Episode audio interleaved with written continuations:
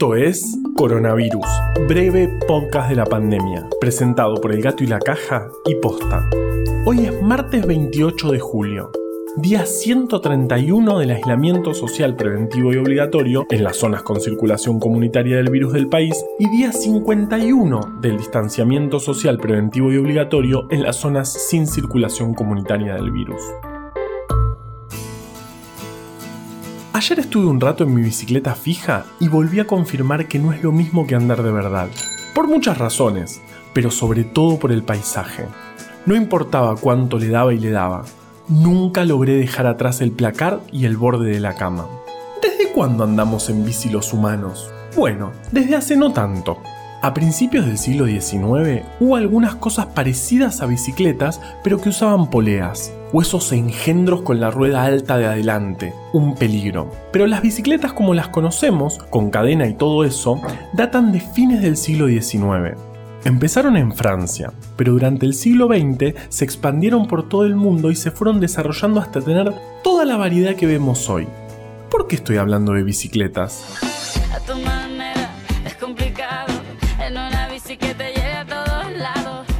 Es una de las cosas que más extraño de antes de la cuarentena. Cuidémonos, así también podemos salir a andar en bici pronto. Andar en serio, en cualquier horario y yendo lejos. Porque ahora, en algunos lugares y a ciertos horarios, se puede salir, pero ¿qué quieren que les diga? Yo elijo quedarme.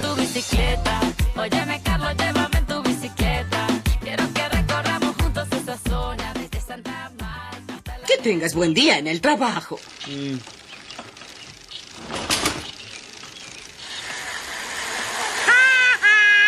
La estúpida bicicleta, no puedo creerlo. Malaya sea mi suerte. Bueno, no está tan mal. En Argentina, de los 12.398 testeos que se hicieron ayer, se confirmaron 4.890 casos. De nuevo, más del 90% en el AMBA. Solo cuatro provincias no reportaron. La Pampa, que ayer te contamos que hacía más de dos semanas que no reportaba, confirmó 10 casos y perdió el estatus que ostentaba. En total, tenemos 167.416 casos y el promedio de los últimos 7 días es de 5.235 casos por día. Murieron 3.082 personas por el virus y más de 75.000 se recuperaron. La mediana de edad de los contagiados es de 40 años. En terapia intensiva por COVID hay 1.002 personas, el 88,3% en el AMBA. Jujuy, Mendoza, Río Negro, Chaco y Neuquén son las provincias que tienen más de 10 personas en esta condición.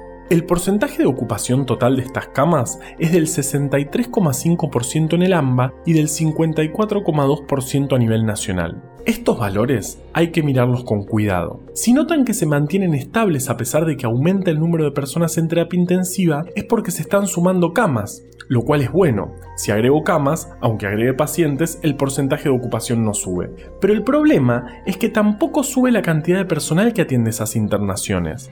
Y recordemos que el 7,5% de las personas contagiadas son personal de salud.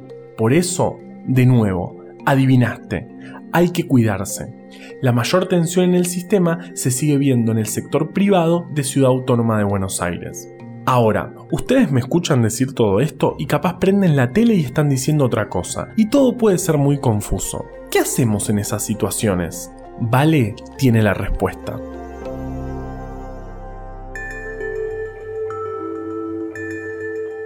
Supongamos que hay dos posturas opuestas. Hay una idea que parece buenísima, armar un debate público para escuchar ambos lados de la discusión y que quien escuche pueda aportar su propia postura. Bueno, no. Primero hay que empezar preguntándonos si realmente hay dos posturas. En conversaciones donde un lado está avalado por evidencias de calidad y el otro no, no hay una necesidad de buscar balance, una necesidad de mostrar ambos lados. Es raro buscar balance donde no lo hay. En realidad, los debates públicos entre una postura aprobada y una que no suelen terminar mal. La no probada acerca gente nueva, mientras que la probada no. Tener razón no alcanza. Si queremos convencer a otras personas, tenemos que cambiar de estrategia. Y para eso tenemos que mirar no solo el contenido, sino cómo lo estamos diciendo. Y si lo que decimos llega a mucha gente, más todavía.